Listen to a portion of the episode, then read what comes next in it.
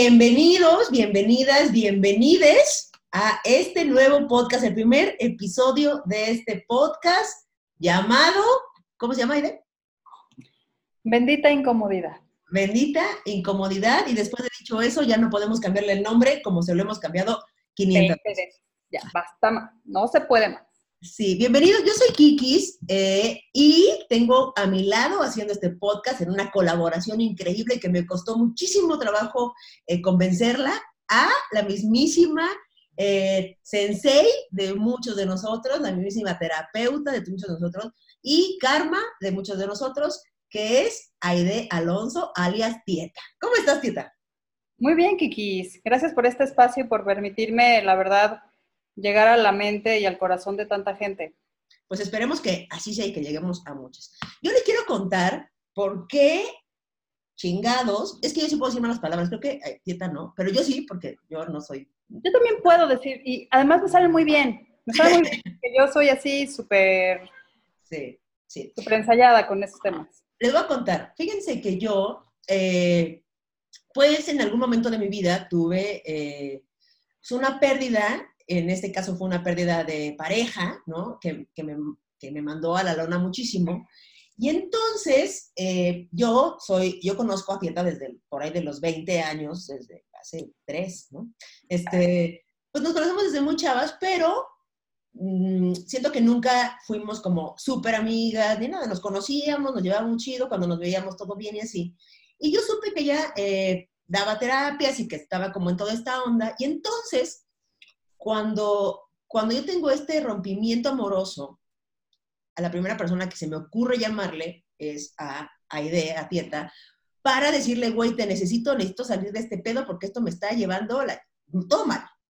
Y entonces le mando un mensaje de texto de, güey, te necesito, y la señora me dice, estoy en Japón, no es me estés chingando.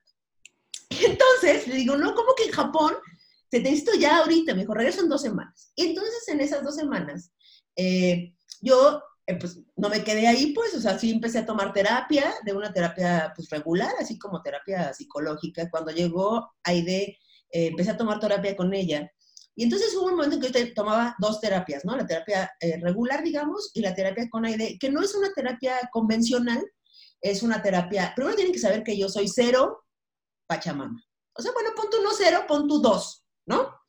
Y entonces yo hay muchas cosas en las que no creo y muchas cosas de las que me burlo y muchas cosas de las que me río, pero diría mi, mi mamá, yo no creo en las brujas, pero de que vuelan, vuelan. Y entonces, eh, cuando uno está, que se la está llevando, pues uno prueba lo que sea necesario. Entonces yo fui con Aide, que es una terapia, eh, su terapia es como muy eh, circular, siento yo, porque primero, pues vas y te escucha ahí dos horas, y luego te hace terapia de Reiki, que ese ya es otro asunto otra historia. Pero lo que pasó fue que hagan de cuenta que esta mujer tiene una Karcher, tuvo una Karcher conmigo, que Karcher, estas cosas con las que lavan los carros los profesionales, y me quitó una cantidad de mierda increíble que yo traía cargando y me descubrí que el duelo que yo tenía con esta pareja no era el duelo de esa pareja, eran un montón de duelos acumulados que yo venía ahí. Y entonces a partir de ahí yo estaba bien después de esa ruptura amorosa, no sé, a los dos meses yo ya estaba de una manera increíble. La banda lo empezó a notar y me decían, ¿qué, qué te hiciste? ¿No? O sea, Botox. Y yo decía, no, mejor aún. Y entonces... ¿Cuánto te has puesto? no, no me he puesto Botox, no me he puesto Botox. Puesto? Yo, yo, decía, yo sí, sí, sí, sí sé que te has puesto. Así ya, levantando falsos. Sí, me he puesto otras cosas, pero Botox no. Eh, y entonces ahí empecé yo cual testigo de Jehová, a llevar con esta mujer a partes de mis círculos más cercanos, ¿no? Eh, Aide ha atendido a grandes amigos, a, muchos amigos míos, eh, amigos de amigos, eh, a familia mía, ¿sabes? Ya se hizo, y entonces resulta que ahora mi círculo más cercano está mejor y los círculos de esa gente están mejor, y así, y entonces ahora se nos ocurrió, pues, que esos círculos crezcan y que cada vez estemos mejor. Y entonces, por eso es que me decidí a compartir mi absoluta fama con esta mujer. Agradezco infinitamente porque el camino ya está recorrido, adorada. Gracias. Kiki dobleteaba, la Kiki dobleteaba porque iba con otra terapeuta y conmigo, midiendo el agua a los camotes, viendo a ver qué, de dónde sacaba más provecho. Y la verdad es que en realidad yo no soy psicoterapeuta, es algo que sí quiero aclarar desde el principio. Yo no estudié psicoterapia, yo soy comunicóloga visual de formación. Muchos años me dediqué a hacer eh, proyectos de arte para medios audiovisuales, este, pero a la par siempre eh, hice Reiki. Reiki es una terapia japonesa eh, que por medio de mi posición de las manos transmites energía a los centros energéticos de cada cuerpo que se llaman chakras. Pero en el Inter, eh, cuando empecé a dar Reiki, había cosas que a veces no, no, o sea, tenía, tenía como la intuición de ciertas respuestas, pero no tenía certeza en esas respuestas. Entonces, esa duda me fue llevando como a mis propias respuestas y a investigar. Y eso me acercó a la biología, a la física cuántica y a la neurociencia. Entonces, lo que hacemos en terapia regularmente este, es que hay una antesala donde pues en este caso Kikis me contaba cómo está y yo le explicaba o explico cómo es que funciona la mente, cómo es que biológicamente estamos estructurados y cómo es que la física cuántica cumple un papel importante y fundamental en la forma en la que nos movemos en el espacio. Entonces, es algo muy, muy orgánico, honestamente, aunque suena como, ¿qué es eso? O sea, voy a volver a la prepa, olvídalo, yo no quiero tomar clases. Y bueno, más Kikis que ella, puta. ¿Qué decir? La prepa. Vaya trunca. Maldita primaria. Este, pero no, la verdad es que es una forma, es un formato como muy fluido, aunque a veces puede ser complejo. Lo que hago yo en terapia es que en el momento que llega el paciente o la paciente, este, eh, es que canalizo información también. Entonces, además de estar escuchando el conflicto emocional por el que atraviesa eh, mi cliente o mi clienta, este, estoy también recibiendo cierta información y esa información solo es para ese cliente o esa clienta o ese paciente que está frente de mí. Entonces eso da mucha certeza en el proceso, aunque hay en términos generales un seguimiento muy, muy completo del proceso emocional. Y algo que pasa durante el proceso, que es algo muy, que es ganador, es que sí es honesto que el proceso emocional se vive desde un lugar en donde no estamos habituados a experimentarlo. O sea, siempre tenemos la idea de que una ruptura implica de entrada un largo proceso muy, o sea, muy, muy agobiador, ¿no? O sea, agobiante. Y sí, o sea, hay escalas, ¿no? No es lo mismo la pérdida de una pareja con la que ya no estás bien y, y, te separas que la pérdida física de la muerte de alguien. Pero aún en esos términos se puede hacer mucho más llevadero, con un plano de conciencia mucho más abierto y aunque la Kikis no, no es Pachamama y del 1 al 10 dice que lleva 2. Aquí ustedes comprobarán que es de las más pachamamas que puede haber, solo que es una pachamama de closet. De hecho, discutimos que podría ser el nombre del programa Pachamama de closet, pero no lo quiso asumir, porque sabe que ella va a perder. Apuesten. Toda la gente que está allá afuera y que está diciendo, ¿esta mamada qué? Quédense. Les prometo que va a estar chido, les prometo que eh, voy a tratar de que esta vieja no se clave tanto. Eh, esa va a ser mi misión en, esta, en, este, en este asunto. Este, y lo que me llama mucho la atención, Tieta, es que cuando yo fui eh, la primera vez, mm, siento que no te enfocaste directamente en, en, lo que yo creía que era el problema, ¿sabes? Como, una pérdida amorosa, está de la verga, y entonces una, lista enorme de reclamaciones ante este hecho, ¿sabes? Te fuiste hasta la entraña, hija de tu madre. Te fuiste ahí, que es el inicio de todo. Y uno el inicio de todo para todos es la infancia, ¿cierto? Es cierto. En mi infancia, te metiste ahí sin permiso y eso hizo que fuera tan sanador desde tan profundo porque pues la infancia marca a todos. Hay gente que tuvo una infancia chida, que somos afortunados y que aún así nos marcó para bien y para mal, y hay gente que no se la pasó nada chido. Y entonces propusiste, y me pareció todo lógico, que empezáramos este primer episodio hablando de la bendita, maldita infancia. Bendita sea, maldita sea. Bueno, ni bueno ni malo. O sea, ese es un principio básico del proceso de cualquier ser humano en este planeta, que hay que dejar de hacer juicio. No es que esté bien o esté mal, es lo que hay, que en ese momento es lo que tienes. Y ya de entrada empezarte a frustrar porque está bien o está mal, ya implica un desgaste emocional mayor del que ya estás viviendo. Entonces es una autoexigencia, me parece demasiado elevada, cuando de entrada ya estás pasándote la mano. Yo tengo una visión de la terapia, porque quiero explicarles que antes de llegar al Reiki, yo también pasé por muchos procesos terapéuticos porque loca del coco, y me di cuenta con este proceso que en mi vida hubo un antes y un después. Entonces yo ahí dije, si para mí funcionó siendo tan obstinada, esto le funciona creo que casi a cualquiera, ¿no?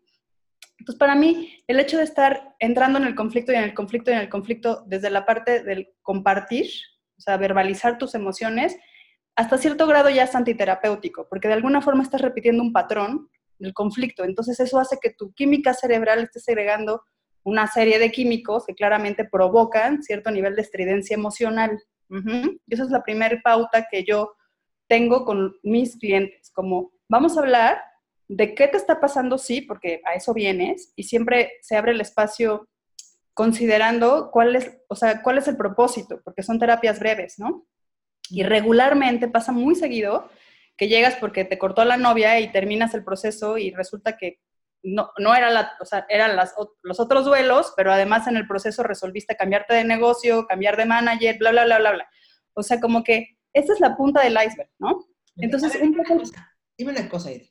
Se dice, y es muy conocida la teoría de que los primeros siete años son los que te marcan para siempre y lo que pasó ahí ya te marcó y ya ya valiste madre. Pues. Sí, hacia allá. Eso, ¿cómo, ¿Cómo va la cosa, pues? Hacia allá iba. Cuando es la, o sea, esa es la punta del iceberg, ¿no? Es como la forma en la que tú te conduces en el ambiente.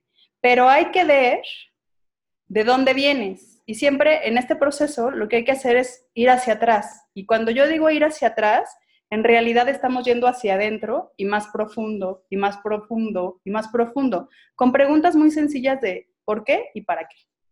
Entonces, cuando tú estás chiquito, en la etapa primaria o estás chiquita, de los 0 a los 7 años se marca la parte que condiciona tu cerebro como el aprendizaje en todos los sentidos, emocional.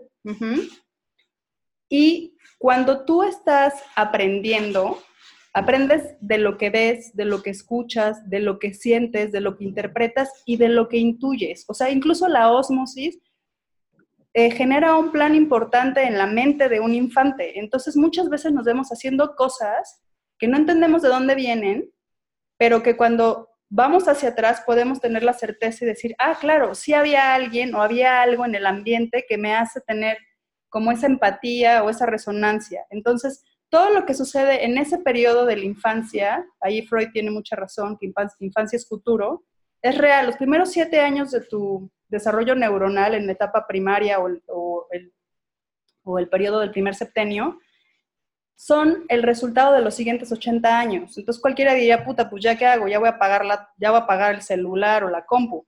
Pero no, hay formas de transformar y de cambiar patrones, que es lo que hacemos, al menos en el proceso en el, que, en el que yo estoy. Entonces ahí es donde nos adentramos a identificar cuáles son los factores y los patrones de conducta que repites de manera constante que te hacen llegar a lo mismo.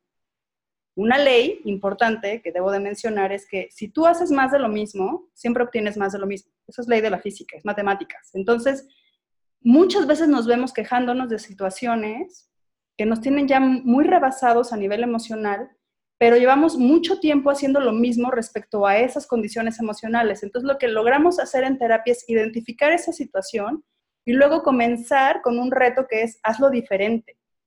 Incluso no hacer nada es un proceso que ayuda a hacerlo diferente. Entonces, es importante, sí, identificar qué conflictos emocionales o qué circunstancias emocionales sufrimos o vivimos en la infancia. Y algo muy importante y fundamental es observar sin ningún juicio las actitudes de la madre o del padre, si existe, de los abuelos y de la gente que estuvo a cargo de tu crianza, porque esas personas 100% influenciaron y influyeron en quién eres tú. Sí, está muy fuerte, gente, porque les voy a, contar lo que a mí me pasó en, este proceso.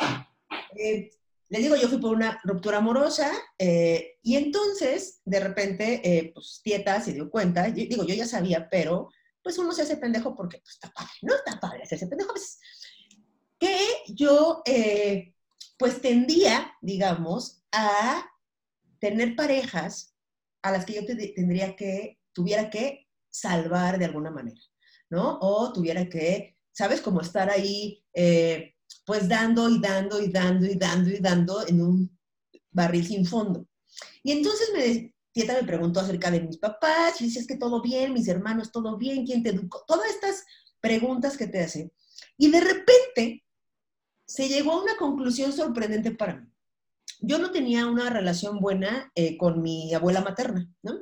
Porque la señora, pues, era culera. Pero bueno, ese no es el tema. Entonces, mi abuela materna, eh, mi mamá mantenía a mi abuela materna. Y mi abuela materna siempre fue pues, muy culera con mi mamá y por eso a mí pues, no me caía chido.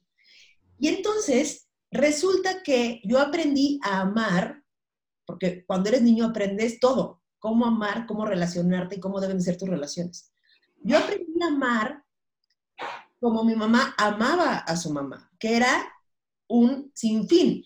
Ella le daba zapatos y mi abuela no, le, no le agradecía, le daba, ¿sabes? Era como un barril sin fondo, donde nunca obtenía el, el agrado, digamos, de mi abuela.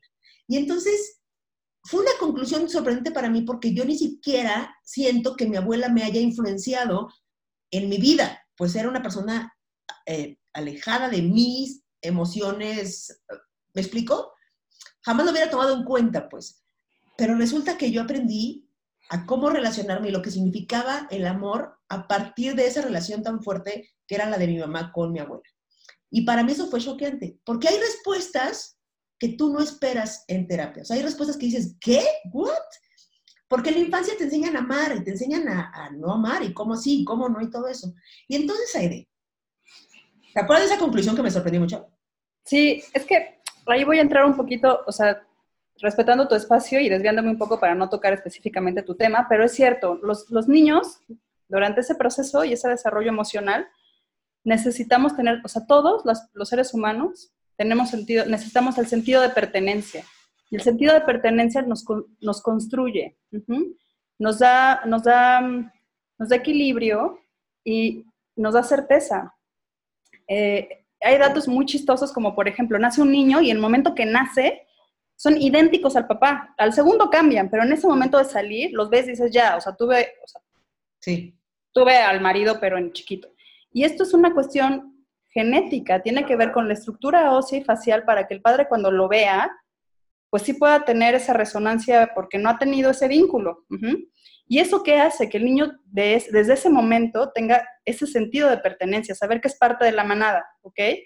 Cuando uno de los lazos emocionales, en este caso tu madre y su madre, hay un vínculo emocional donde constantemente se está abusando de del cariño que uno tiene hacia el otro, llega un momento en que naturalizas la conducta. Yo estoy segura que tu madre, o sea, nunca, nunca se detuvo a pensar, aunque le afligía y emocionalmente la torturaba, nunca se detuvo a pensar, hey, a ver, ya, o sea, basta, ¿no? O sea, eso tiene que ver también con la educación, la idiosincrasia, la, la cuestión socioeconómica, cultural, incluso de un país que nos construye. Entonces, a veces es más complejo de lo que parece, pero tampoco tenemos que extendernos años o meses o, ¿no? Como la psicoterapia, que me parece que es este, un método maravilloso, el psicoanálisis, pero es largo, hay, hay que estarle ahí rascando a la herida, va claro que por supuesto como mucho a la infancia, pero el sentido de pertenencia, vuelvo, es algo que es fundamental para los niños. Entonces, durante tu desarrollo emocional, Kikis,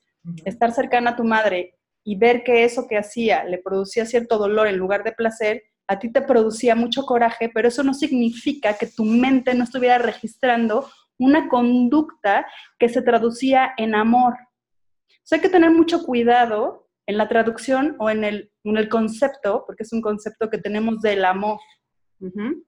Porque nos enseñan a amar personas que son en ese caso, y si tenemos suerte, muchos de nosotros los padres, ¿no? O los abuelitos, o los tíos más cercanos, son los que nos enseñan a qué es el amor, pero el amor desde la experiencia y la de cada quien, ¿no? En este caso tu mamá desde su experiencia y sus herramientas, lo que ella hacía era tener la lectura clara de que estaba amando a su madre y que porque era una mujer adulta tenía que respetarla, no importaba cuántas veces en la cara le devolvía los zapatos, ¿no?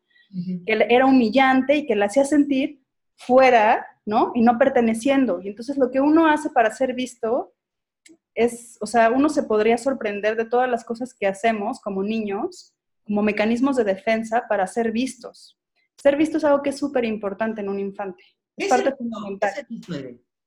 Ser visto es identificar al otro como una persona que nos es sumamente importante por encima de lo demás. Ejemplo, eh, si yo estoy cercana a mi hija y observando a mi hija y hace algo que es diferente, automáticamente lo voy a notar porque la veo.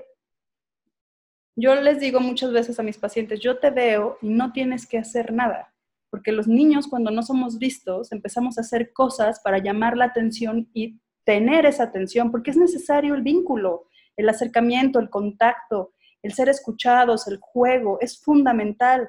Entonces, hay muchos paradigmas alrededor de esto que se suman, como la escuela tradicional y cómo te suprimen, te limitan y además en tu casa. Entonces, empiezan a mutilarte, no hables, no hables, o sea, no, no te pares, bla, bla, bla, bla, ¿no? Y además en tu casa, si por alguna razón hay ausencia, porque regularmente puede ser por una cuestión económica, que las mamás y los papás tienen que salir a trabajar y es complicado estar pegados a los niños, pero mi recomendación en ese caso es, si tienes una hora al día, es una hora que es valiosa para que tú hagas y generes ese vínculo con tu hijo o con tu hija y que realmente lo hagas sentir visto. Que cuando él diga algo, no lo tienes que alabar, eso es otra cosa, ¿no? Le tienes que preguntar cómo te sientes. Mira, quedó increíble y regularmente tus papás, ¡ay, bravo! ¿No? Y es como, tranqui, tranqui, no. Porque después lo que va a hacer ese niño es que cada vez que necesite tener eh, la, aceptación, va a ser a través de los, de los demás, porque está acostumbrado a que le aplauden cada vez que hace algo lindo y pues para los papás siempre todo lo que hacen está increíble, aunque no. Entonces el punto con los niños es relacionarte desde un lenguaje en donde están siendo escuchados y donde estás interesado, sabiendo de antemano que sus capacidades son diferentes. El cerebro de un niño está en los primeros dos años en etapa delta, que es un sueño muy profundo, y en etapa teta, después de los dos a los, a los siete, que es una etapa como donde los niños imaginan todo y su imaginación los hacen sentir que es real. Es una apertura enorme para el, para el aprendizaje, gigante, ¿no? Luego se comprime a los siete, pero es enorme. Y entonces, en esta lectura que tienen del aprendizaje y la comprensión, todo el tiempo quieren tener contacto, exploran, brincan, bajan, y eso es muy agotador. Pero sí hay que tomarnos el tiempo de estar con ellos una horita y observar qué está pasando, porque en el juego también encuentras muchas de las respuestas que no estás obteniendo desde tu mente práctica, ¿no? Claro.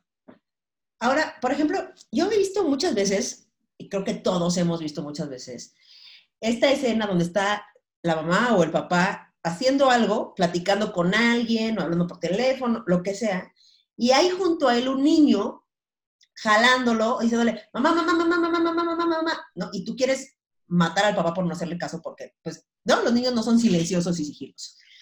Y el papá realmente, o sea, tiene la capacidad yo creo que por sobrevivencia, pero tiene la capacidad de cerrar sus oídos y dejar de oír al niño que está gritándole atención. Yo pienso que eso no lo hacen con ningún adulto. O sea, si llega, aunque sea un desconocido y le dice, disculpe señor, la persona va a dejar de hacer lo que está haciendo para ponerle atención a ese adulto. Entonces, no, dime si estoy equivocada, eh, que sería extraño que yo estuviera equivocada, pero dímelo. Eh, sí, estas personas que fueron esos niños o que fuimos esos niños, eh, crecemos con una necesidad de atención de los demás. O sea, estas personas que se enojan para llamar la atención, que hacen un panchote para llamar la atención, que hacen cosas buenas o malas para llamar la atención y para recibir amor. ¿Es cierto lo que estoy diciendo? Sí, ah, o sea, entiendo el ejemplo y podría explicarte cuál es mi visión de la circunstancia. Eh, lo que hacen los adultos muchas veces por cansancio, porque no es lo mismo que tú como externo tengas una escena en donde ves un momento donde el niño está diciendo papá, papá, mamá, mamá, pero eso es todo el día. Entonces, tú lo ves unos momentos, los papás estamos en eso todo el tiempo. Y lo que hacen muchos papás es ignorar, no es que, no es que bloquees y que ya no los oigas, es que los ignora, que es que llega un punto en que dices, ya no, o no. ¿Qué pasa? Esto lo voy a, voy a ir un poquito atrás. Todos los seres humanos aprendemos a través de la experiencia y la repetición de la misma. Por ejemplo, la primera comida a los seis meses una fruta, ¿no? es un plátano delicioso. Entonces los niños lo primero que ven a esa edad es la textura, la forma, el sabor, el color, mm, me lo como, está rico. Y esa es la experiencia. La segunda vez tienen estos layers. La tercera vez se comprime esa información y automáticamente el niño sabe que eso es un plátano y le gusta la experiencia. Y la repite. Se vuelve un hábito. Lo mismo sucede cuando ya los niños están más grandes y tienen ciertas conductas. Ahora, esta situación en los niños que es muy común son etapas de desarrollo emocional y neuronal. Los niños regularmente intentan, o sea, intentan persuadirte por lo menos nueve, veces con lo mismo, ¿no? Y ellos en ese momento de desarrollo emocional y neuronal, literalmente son el centro del universo. Entonces, para ellos es como, o sea, ver, esto que te están diciendo ni me importa, aquí la que importa o el que importa soy yo.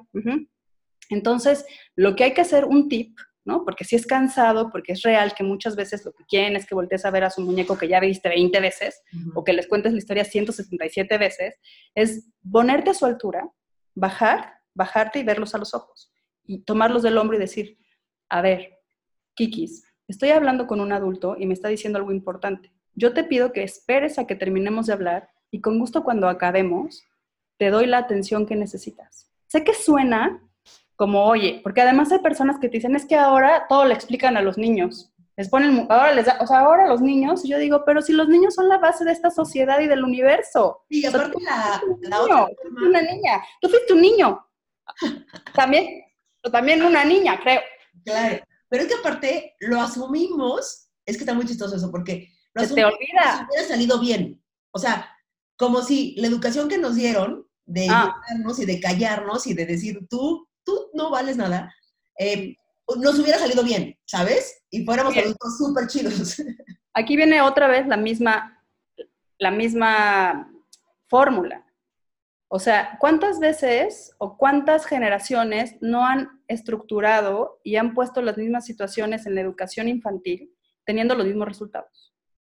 Es un nivel de frustración importante para muchos de nosotros. Para otros no, ¿no? hay quienes se adaptan más a ciertos sistemas. Pero el punto es que cuando tú eres niño, lo importante de verdad y honestamente es que sí hay que brindarles la atención, el cuidado y el cariño. Ahora, insisto, ¿es imposible todo el día? Pues sí, o sea, perdón, la vida, ¿no? Ahora cambiarán los paradigmas y eso, estoy, eso me hace sentir muy, muy contenta, la verdad, pero hoy por hoy es como es. Entonces, en el sentido práctico, lo importante es que el niño sepa que va a ser atendido y que no está siendo ignorado. Básicamente, es como una, ver, entre líneas, ya sé que quieres mi atención, pero date, o sea, aguanta cinco minutos porque estamos hablando entre adultos y lo entienden, luego te lo repiten. O luego te llaman ellos la atención de, estoy hablando por, ahorita no me interrumpas, estoy hablando, cuando acabe te pongo atención y es como, órale, pues porque están aprendiendo de ti. Ahora, perdón, cuando llega el momento, terminas con el adulto y pones atención y es, a ver, y mira, ya te diste cuenta que no tienes que interrumpirme. Entonces, la siguiente vez ya solo volteas y le dices, oye, estoy en un momento de adultos, tú ya sabes que si te me esperas, pongo te pongo atención. Okay. Y tú ya no tienes que echarles todo el rey. Ahora dime, estas, o sea, todos tenemos carencias y, lo que sea de la infancia, porque pues ningún padre fue Y se hizo lo que se pudo con lo que se tenía, bien. Ahora dime, estas personas que tienen este pedo de no ser vistas o que tenemos este pedo de no ser vistas, en mayor o menor grado, eh, ¿cómo, ¿qué tipo de adultos son y cómo pueden identificar si, si ese fue el pedo, ¿sabes? ¿O cómo? Yo creo que la mayor parte de nosotros, por, una, por ser una generación de veintitantos, no, creo que la mayor parte de nosotros venimos de una estructura y de un sistema familiar en donde era muy habitual que los espacios para niños eran entre niños, ¿no? Y los de adultos eran de adultos. Y me queda claro que es sano hasta cierto punto hacer ciertas diferencias, nunca por encima ni por debajo, sino buscar espacios idóneos, ¿no?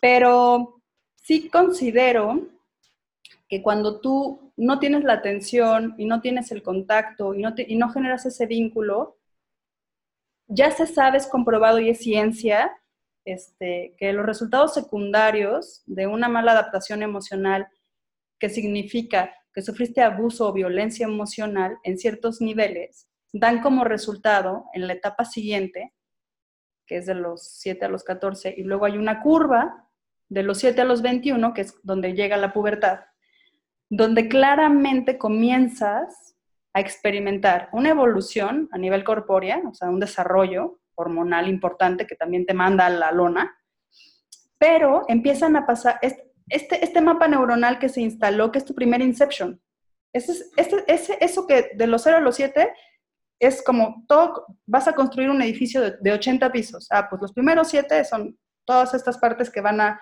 hacer el sustento de este peso emocional. Si ese, si ese sustento está roto, siempre que vayas trepando un piso, pues va a haber cosas que no se terminan de arreglar porque allá abajo hay algo que no está sosteniendo. Pero lo que te puedo decir es que hoy por hoy, cuando no eres, no eres un ser visto, ni amado, ni vinculado, se sabe que los chicos en, la siguiente etapa, en, ese, en, esa, en esa curva de desarrollo, regularmente empiezan con actividades que son los primeros focos rojos de alcoholismo, drogadicción, problemas sexuales, problemas de alimentación o depresión. Y hay niveles también, ¿no? O sea, hay quienes son, en e, e, el caso extremo, ¿no? Adictos a sustancias inyectadas, eh, problemas sexuales como laceraciones o violadores, brotes psicóticos, o sea, y claro, cada vez, perdón, cada vez que tú tienes a un paciente o un cliente y identificas o sea, cómo es la familia y el conflicto emocional que tiene, te da mucho sentido porque eso te puede dar un dato importante de quién es esta persona y de cuáles son los hábitos que fue desarrollando para evadir el vacío que produce el no sentirte visto. Que también es algo, perdón, es algo muy complejo porque en ese periodo de, de desarrollo, como los niños son el centro de atención, todo lo toman personal o todo lo tomas personal. Entonces, al papá se le hace fácil decir, ay, estás comiendo muchísimo, ya te estás poniendo gordo. Y eso puede ser que lo marcó para toda la vida, ¿me entiendes? O sea, esas pequeñas, sutiles, ¿no? Reacciones. Entonces, sé que puede ser una tarea compleja, pero chavos y chicas y gente, tener hijos es un compromiso. Espérense. Miren, de verdad, cuidan al sobrino dos meses en, el encerrón y van a ver cómo el mejor anticonceptivo. O sea, está muy cabrón. Oye, ahora dime una cosa, eh, en, a veces, y desgraciadamente, mucha banda eh, sufre violencia fuerte en la infancia, ya sea eh, violencia de golpes o violencia emocional o violencia sexual o de todos los tipos de violencia que hay, verbal, todo. Y creo que eso, eh, por suerte, yo pues no, no, no pasé por ahí, pero ha de ser eso que marque para siempre y como nada este, la infancia. Y más allá de la pregunta de cómo manejarlo así, ¿cómo superarlo, güey? ¿Cómo, ¿Cómo hacer borrón y cuenta nueva de algo que te marcó tan cabrón como la infancia? ¿Cómo, eh, yo, o sea, cómo se puede romper el patrón de que tu mamá con tu abuela, ¿sabes este patrón que tuve? Yo me acuerdo que tú me explicabas que los mapas neurales es el camino por donde vas caminando. Eh, es, es, te puedo intentar explicar, tú me dices si, si está mal, ¿no? Date, date te voy a explicar cómo está este Explícame. Este, resulta que cuando tú haces una acción, tiene una reacción y ahí marcas un camino. O sea, si yo hago esto, pasa esto. Hago esto, pasa y entonces repetimos y repetimos y repetimos hasta que esto hace como un surco profundo en nuestro, en nuestro cerebro. Y entonces así se marca un patrón, ¿no? Porque siempre repites el mismo camino. ¿Cómo cambiamos de camino? ¿Cómo hacemos que la violencia que vivimos o el no ser visto o cómo aprendimos a amar o entonces cómo hacemos para hacerlo great ahora que somos adultos y somos conscientes y somos responsables? Ok, mira, voy, como ya te explicaba y te decía, todos los seres humanos aprendemos a partir de la experiencia y la repetición de la misma. De las cosas bien padres como ir a nadar en verano con todos sus primos, sus papás y ¡uh! Hasta cosas terribles, ¿no? Entonces, eso se llaman patrones. Ajá. Ahora, cuando tú mencionas, hay papás y hay, hay amigos y habemos personas que pasamos por momentos complejos en la etapa del desarrollo emocional en, la primera, en el primer septenio, es real que también los papás vienen de conductas repetidas y que ya generaron en ellos un patrón. O sea, un papá que pega seguramente fue golpeado y si no fue golpeado fue violentado y seguramente pudo ser violenta pasiva muy profunda. Porque ese enojo se replica. Y la herramienta que se conoce es esa, porque no trabajas en tu interior. Entonces, ese patrón se repite. ¿Qué pasa a nivel neuronal? Llega la información al, al mapa neuronal, están ahí las, las neuronas, ¿no? Las neuronas tienen la tarea de emitir entre una y otra información a través de señales eléctricas, porque si, si sabes, chamana, somos energía, ¿verdad? Bueno, entonces transmiten esta información y se llama sinapsis. Esto segrega químicos, ¿ok? Esos químicos te hacen sentir. Ajá, ok.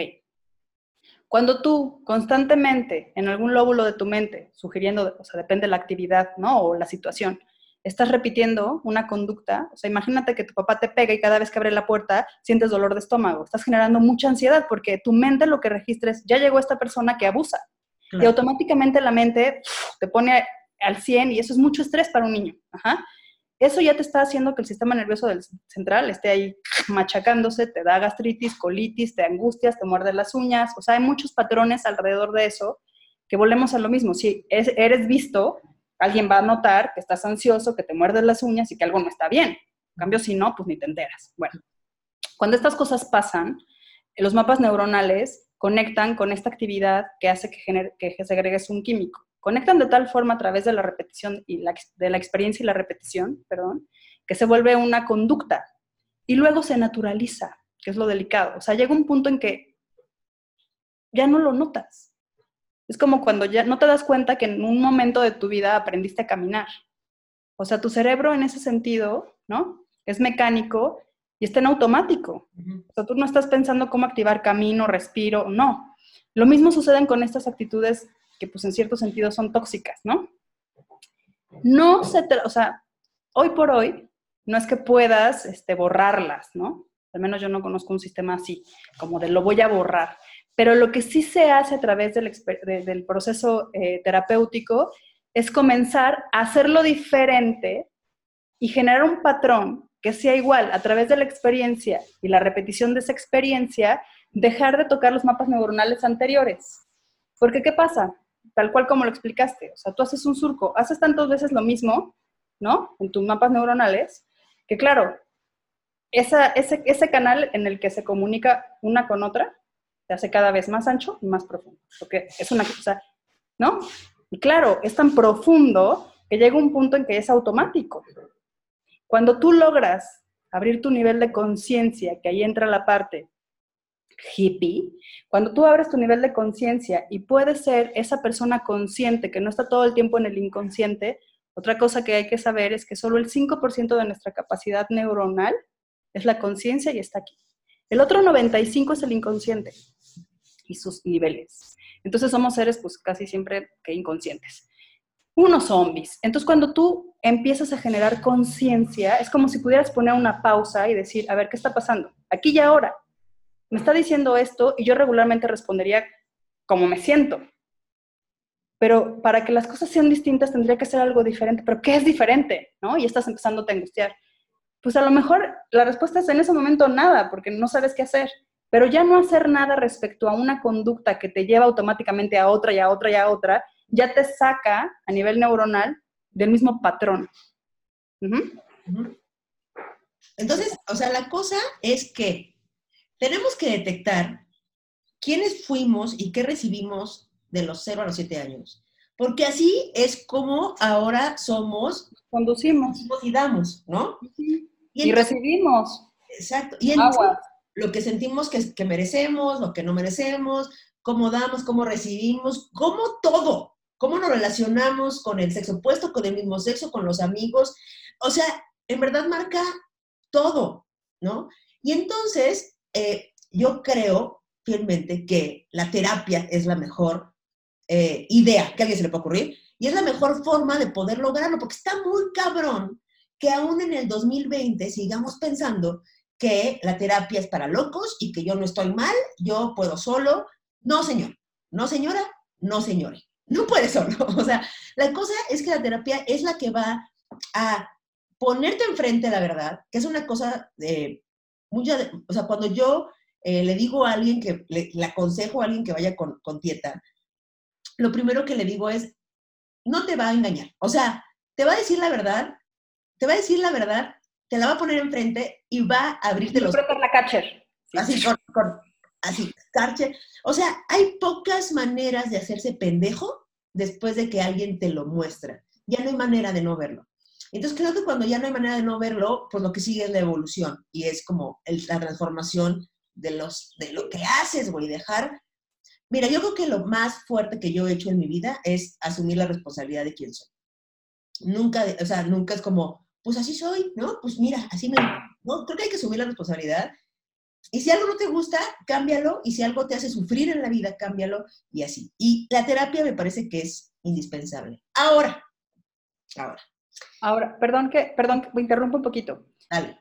Si algo no te gusta, primero acéptalo, ¿no? O sea, primero acéptalo, es el primer paso. O sea, primero te das cuenta, luego aceptas. Una vez que aceptas, pues claro, lo que sigue es hacer algo al respecto, o sea, transformarlo, ¿no? Entonces, antes del cambio viene como el periodo de aceptación, es como un pequeño duelo, ¿no? Contigo mismo. Claro, porque aparte ha sido esa persona tantos años, ¿no? Con lo que ha sido. sí, claro, o sea, ya la verdad es que es complejo darte cuenta. Y sí creo que es valioso lo que dices respecto a la terapia, porque el otro se vuelve una célula espejo. O sea, yo cada vez que alguien entra por el consultorio sé que va a representar para mí una, nueva experiencia que me va a enseñar, porque tampoco es que yo ande por la vida este, sin ningún problema, ¿eh? Pero me recuerdan quién soy y cómo me pude relacionar conmigo desde otro lugar. Y ese, ese tocarme el hombro es como, claro, aquí estoy presente y estoy en esto, y esta es, esta es la forma, es como un repaso todo el tiempo. Y sí, es muy reparador.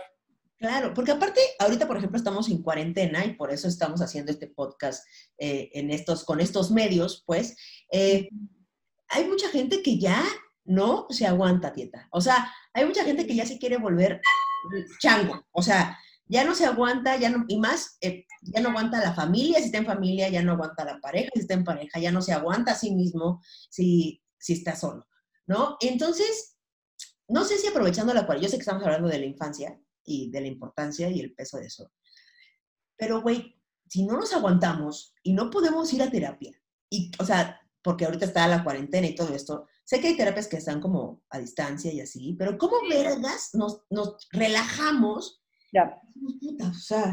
bueno, yo doy, yo terapia a distancia también, ¿no? Porque tengo el máster, entonces puedo dar Reiki a distancia, pero este, algo bien importante durante, o sea, el aislamiento siempre trae consigo un nivel de ansiedad importante, sobre todo si eres una persona que le cuesta el silencio y el aislamiento, ¿no? Eso, eso suma. Ese, eso es el primer punto. ¿Por qué me cuesta el aislamiento? ¿Por qué me cuesta el silencio? O por lo contrario, ¿no? Imagínate que estás aislado con una familia ruidosa y tú eres el único de la casa que le gusta el silencio, o sea, ahí te va. Debo decir, paréntesis, pachamame, que es un momento y un proceso por el que estamos eh, atravesando y transitando de un retiro. Esto es un retiro, o sea, un poco sí, un poco no, un poco sí. La madre tierra es como, vámonos, ¿no? allá adentro y relacionate diferente contigo y una vez que estés relacionándote diferente contigo, te relacionarás de, manera más respetuosa conmigo, ¿no? Como un regaño así, vete, o sea, ahí te vas al rincón. No estoy de acuerdo con el rincón, pero bueno, un poco así. Entonces, sí es importante, lo primero es identificar, ¿no? O sea, estoy, estoy, estoy muy tenso porque necesito silencio y no encuentro el momento y el lugar. Chavos, hay que aprender a generar límites sanos. Es importante expresar con mucho respeto cómo te sientes y pedirle a los otros que colaboren en tu, en tu, en tu mejor emocional. Si llega un punto en el que te está rebasando como el ruido, respiras profundo y hablas desde lo que sientes, no de lo que piensas, porque el pensamiento genera juicio, sino de lo que sientes. Y es como, podemos sentarnos, están todos en la sala. Quiero decirles que últimamente siento mucha angustia que soy una persona más bien solitaria, que tiende a ser más reservada. Y cuando hay tanto ruido, hay momentos en los que de verdad siento demasiada ansiedad y siento que me está rebasando y siento que los nervios me van a reventar y no me quiero enfermar. ¿Podríamos, por favor, generar una dinámica en donde de las 12 horas que convivimos, tal vez una hora podemos hacer un ejercicio de silencio. Ejemplo, ¿no? La otra parte, eh, eso es un ejemplo. Y ahorita les doy una, una, técnica eh, para que puedan tener independiente a esto. La otra, este, yo estoy solo y nadie. Y no estoy acostumbrado al aislamiento y mucho menos a lo vacío en ese sentido, ¿no? Estoy empezando a sentir mucha ansiedad y mi cabeza no para y... Yo te diría, hay mecanismos y métodos ya comprobados, como la meditación, que te ayudan a poner pausa, a guardar silencio. Si definitivamente como Kikis, no más la meditación, pero bueno, así mira de huevo, y no más porque eres tú, pero ¿cómo me cojo? ¿No? Pues ejercicios de respiración, que es el principio básico de eso, es meditar, ¿no? Y es encontrar un lugar en donde te sientes cómodo, claramente haya cierto, cierto, si es ruidoso, pues que haya silencio, y si estás ahí solo, pues donde tú te sientas más cómodo o más cómoda. Sentarte en una postura que puede ser una silla, si no estás acostumbrado a hacer el ejercicio como hábito, tus pies en el, en el piso, tus manos sueltas, ¿no? Tu cuello, lo mueves, los hombros también. Cierras los ojos y pones toda tu atención y te concentras en tu respiración. Y tiene que ser una respiración profunda, que sientas que pasa por tus fosas nasales, que sientas cómo el aire sí atraviesa tu cuerpo y que poco a poco vayas haciendo el ejercicio de irlo bajando. O sea, cuando no estás acostumbrado a recibir, respiras un poco y aquí en el cuello se te regresa. Está bien, poco a poco. Entonces, respiras profundo y tratas de con la mente y con tu cuerpo ir viendo cómo va bajando el aire. Inflas la barriga, si puedes llevarlo hasta, hasta la base, mejor y luego liberas. Puede ser con sonido. Y cuando liberas... Haces una meditación para todos. Eh, al final de, este capítulo haces una meditación para tranquilizarnos a todos. Sí, está bien. Sí, sí, vamos a hacer una meditación siempre que acabemos el capítulo y yo sé que Kiki es la primera en que se va a salir. Para todos los demás, aquí estoy. Abandono el grupo. Kiki se abandonó el grupo. Oye, fíjense que yo les voy a contar una cosa. Eh, les digo que a mí, yo fui con, con Tieta, eh, la terapia, aparte yo siempre lo que había tomado terapia era con reloj en mano, así de, bueno, ya lleva 50 minutos. Con Tita no es así, eh, o sea, si hay que colgarse, se cuelga. Conmigo se colgó un montón. Yo me acuerdo que tenía yo una cita para comer con un amigo que me habló 500 veces porque nunca llegué, este, y así. Pero, para mí lo más impresionante, yo ya había eh, tomado Reiki porque una amiga hacía Reiki, una amiga, una amiga con la que yo vivía, eh, y me había quitado como dolores de cólico, dolor de cabeza, algún tipo de infección de oído que alguna vez tuve. O sea, como que el Reiki, chido, y como que me había quitado dolores y todo, pero bien, ¿no? Y entonces, bueno, después de estar hablando ahí, llorando con Tieta un par de horas, me dice, bueno, ahora sí vamos a hacer el Reiki. Y entonces, bueno, te acuesta en una, este, pues, una cama ahí que tenía, o que tiene, una madre, un petate. Te acuesta en una, ¿cómo se llaman esas cosas? ¿Cama de masaje? Una cama de masaje. Este, y es una imposición de, manos que te, toca o no este, en diferentes partes del cuerpo. Y ya yo dije, esta pachamama, pero bueno, ¿no? Ya vine aquí, me, ya me desahogué, este, ya me dijo cosas, ya me quedé pensando. Y esto, pues, está, yo creo que nada me quería toquetear. Pero bueno, y entonces... Unas ganas infames de tocarte. Lo más impresionante, personas, fue que yo, en las terapias que yo había ido, eh, pues como que una cosa es que te digan, pues es lo que está mal, o porque tú crees, o que te... Normalmente las terapias te dejan más dudas que respuestas, esa es una. Con esta terapia que tomé con Aide, la verdad es que me dio muchas más respuestas que dudas. De hecho, no, o sea, como que te, te dice enfrente de ti, te estás engañando, ese no era el motivo, y tú así de, pero ¿qué te pasa, hija de tu? ¿Por qué me vienes a decir la verdad? Sí, se pone rudo, se pone rudo. Se pone rudo. Pero lo más impresionante para mí fue lo que pasó después del Reiki. Porque miren, les voy a contar. Yo, pues, soy una persona que piensa normalmente. Y entonces cuando te dicen una idea, te dicen, pues lo que pasó fue esto. Tú puedes decir, pues sí, estuvo mal, estuvo bien, o no, Racional, racionalmente puedes entender una idea. Puedes entender que la codependencia está mal, por ejemplo. ¿no? Lo puedes entender.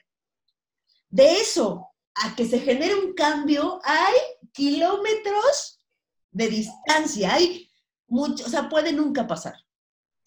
Una cosa es que lo entiendas y otra cosa es que lo cambies. Y lo que pasó con el Reiki es que primero toda la semana después, o sea, fue como una vez a la semana la terapia, eh, toda la semana a mí me estuvieron cayendo 20 como, ¿no? Como sorprendentes. Y sobre todo, siento que en el centro del pecho empezaron a pasar cosas, cambios, cambios. Y les juro que yo no soy Pachamama, y les juro... ¿Ven? ¿Ven? ¿Ven cómo, ven cómo, ven cómo ella dice, yo sentí en el pecho y empezó a pasar algo y empecé a tener cambios?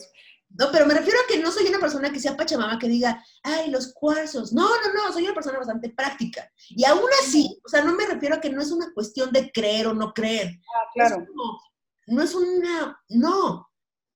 Es una cosa práctica, es lo más práctico que yo he encontrado. ¿Me explico? O sea, no es algo de pinche pachamama. No, en verdad, del, del, del, raciocinio de una idea al cambio no hubo más que un paso. No fueron kilómetros y tiempo y meses y años dándole vueltas al mismo tema. Era tal tema, tal cambio, tal tema, tal. Fue impresionante.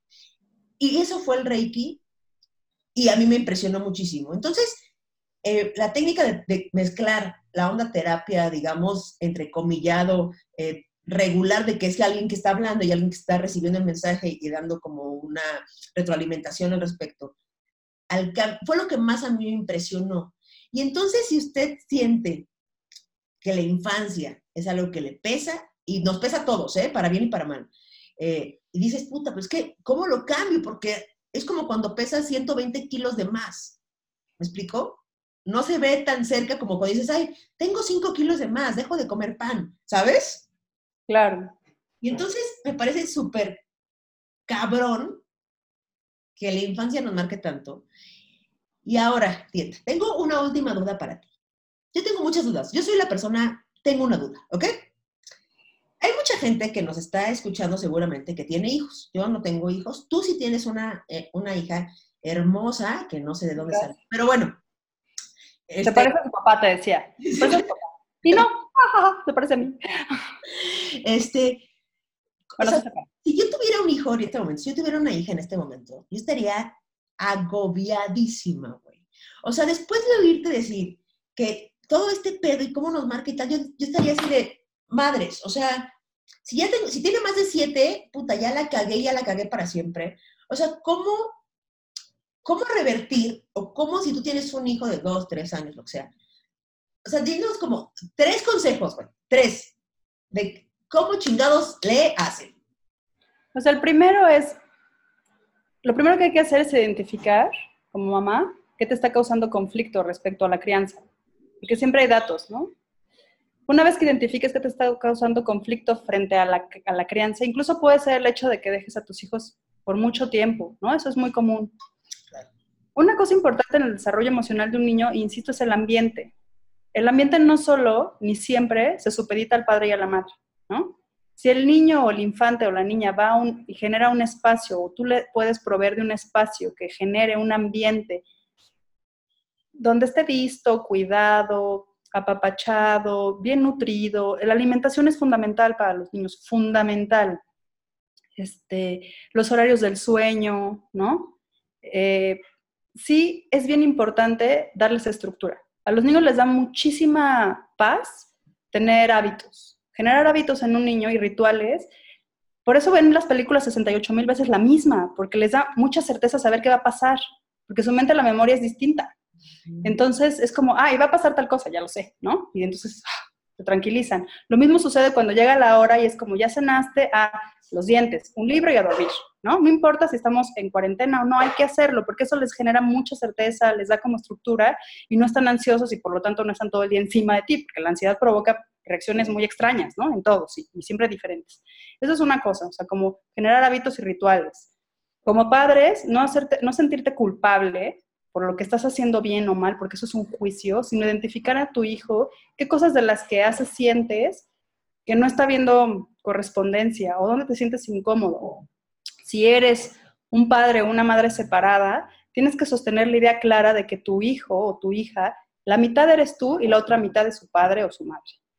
Y que en función de la relación que generes con esa otra persona, el vínculo con el niño se va a ver afectado o no. Entonces hay que separar esos conflictos, porque ahora además es más complicado llegar a acuerdos bajo estas circunstancias.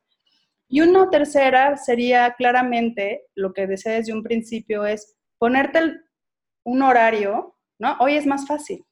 Hoy por hoy, digo, hay quienes siguen trabajando, ¿no? Y en la, en la casa tienen que trabajar. Pero sí darte la tarea de compartir el desayuno y el desayuno full, de principio a fin, o la comida de principio a fin, o la hora del juego, donde incluyan actividades físicas, la lectura es súper importante, evitar tanto la tele, evitar las tabletas y los celulares a los niños menores de 7 años, porfa, ya no, o sea, estas cosas de, y ves a los niños así clavadísimos, y es muy cómodo, pues sí, te da chance de hacer otras cosas, pero la verdad es que no les viene bien porque no están generando ningún tipo de vínculo, no hay qué, ¿no? O sea, solo están recibiendo información. Entonces, es una chamba, pero lo vale, lo vale porque con lo que estamos viviendo y la transformación que estamos teniendo, creo que sí tendremos que tener claro que ahí está la respuesta. En estos chavitos que van a crecer con otro chip, que hoy por hoy ya están en otro, ya está en otro canal, o sea, esto que están atravesando ya los marcó, ¿no? Que decir otro chip es muy de señora. Eh, yo, yo lo evitaría, yo lo evitaría. Yo tengo 30. Ya tengo 30 y se me salen esas palabras. Ya tienes 30, dice la señora.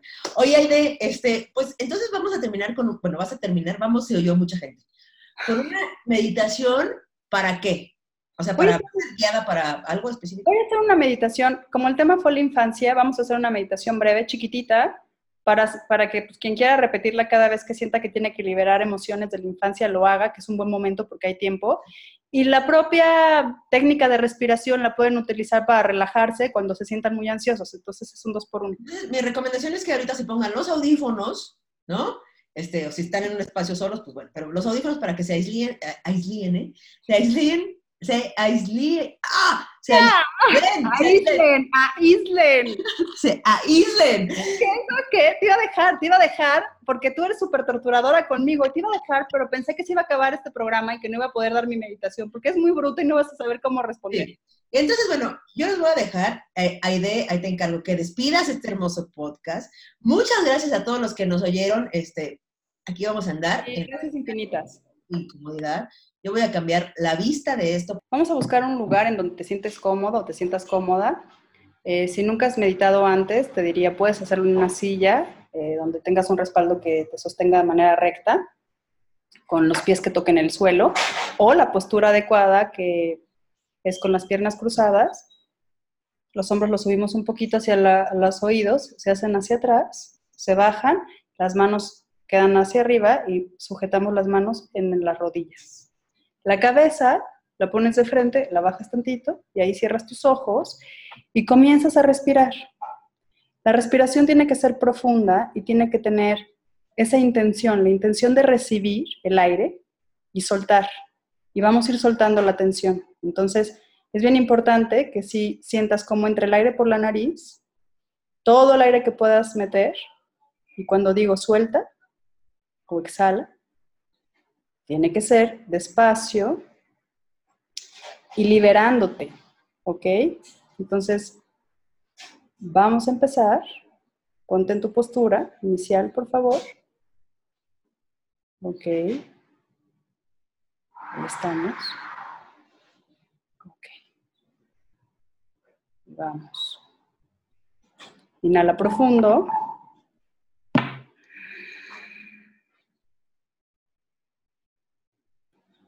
Exhala despacio.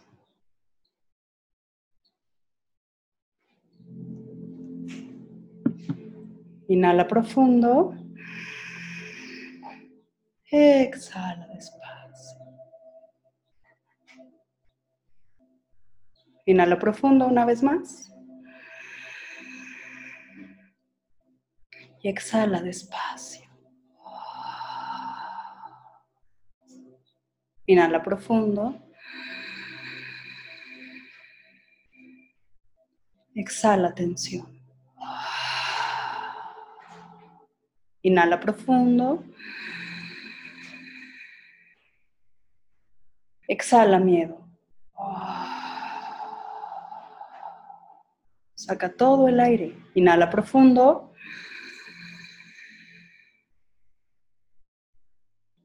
Exhala frustración.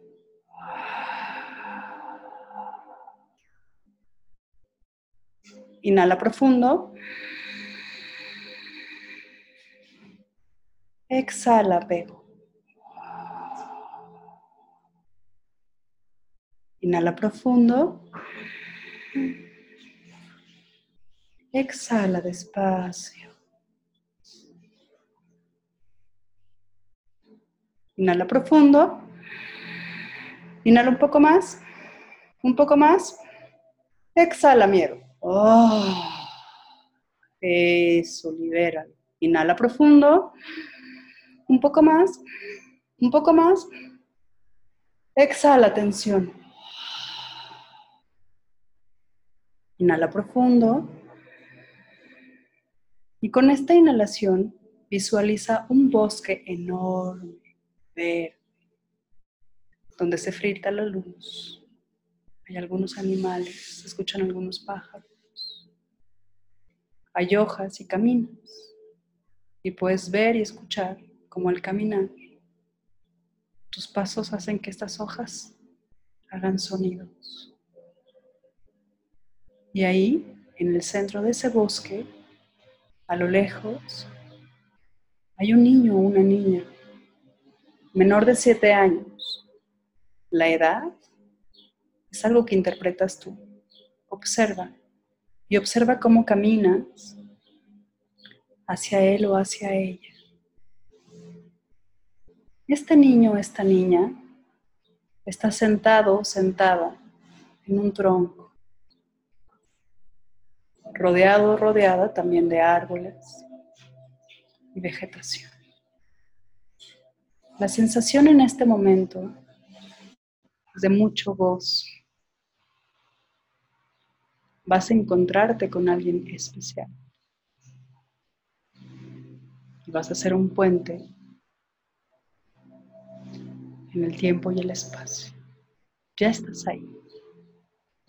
Tomas un momento, te sientas y ese niño o esa niña te observa y tú sabes que eres tú. Observa. Abrázalo abrázalo. Huélelo incluso, huélelo. Eso. Algo brilla en el piso, entre el pasto. Hay un objeto, es un espejo. Tómalo. Y observa cómo tus ojos, en los ojos de ese niño o esa niña, se reflejan. Y ahí,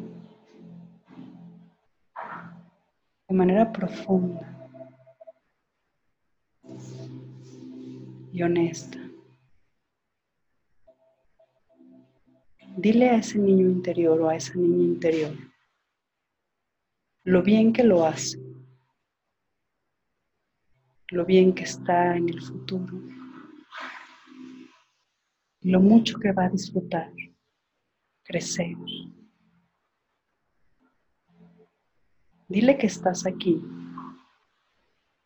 y que siempre puedes regresar a encontrarte con él o con ella para darle toda esa atención y ese amor que en su momento los demás miembros de su familia, por circunstancias ajenas, no podían brindarle. Tómalo o tómala entre tus brazos. Ponte a su altura. Acaricia su cabello. Vela o velo a los ojos y exprésale toda la gratitud por poder estar aquí y ahora, de manera cercana, reparando ese vínculo, soltando toda esa tensión, sabiendo que estás ahí y que no estás solo, que no estás sola y que todos somos uno. acércate a su oído y dile, te veo no tienes que hacer nada. Solo tu existencia revive el amor en mí. Lo haces bien. Lo estás haciendo bien. Todo va a estar bien. Y yo estoy contigo. No estás solo. No estás solo. Abrázalo fuerte. Inhala profundo. Exhala despacio. Tómate un momento para caminar agarrado de la mano de ese niño o esa niña y observa tu entorno y obsérvalo o obsérvala a él o a ella. Y detenidamente genera un vínculo y comparte este momento. No hagas juicio. Inhala profundo. Exhala despacio. Abrázalo. Despídete. Y déjale claro que puedes volver cada vez que él o ella te necesite. Incluso cada vez que tú desees volver ahí. Inhala profundo. Exhala despacio. Y ve cómo ese niño o esa niña interior se quedan en paz, en armonía, satisfechos y conscientes de que es una posibilidad. Abraza una vez más y siente cómo todo su cuerpo comienza a integrarse, se integra en ti. Camina de regreso hacia el bosque por donde venías. Inhala profundo. Exhala despacio. Poco a poco.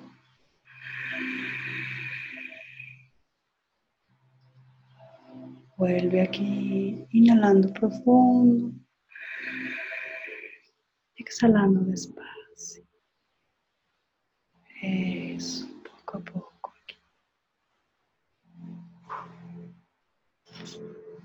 Te dejo, disfruta este momento y espero que el resto de la tarde o la noche estés mejor. Nos vemos pronto. Gracias.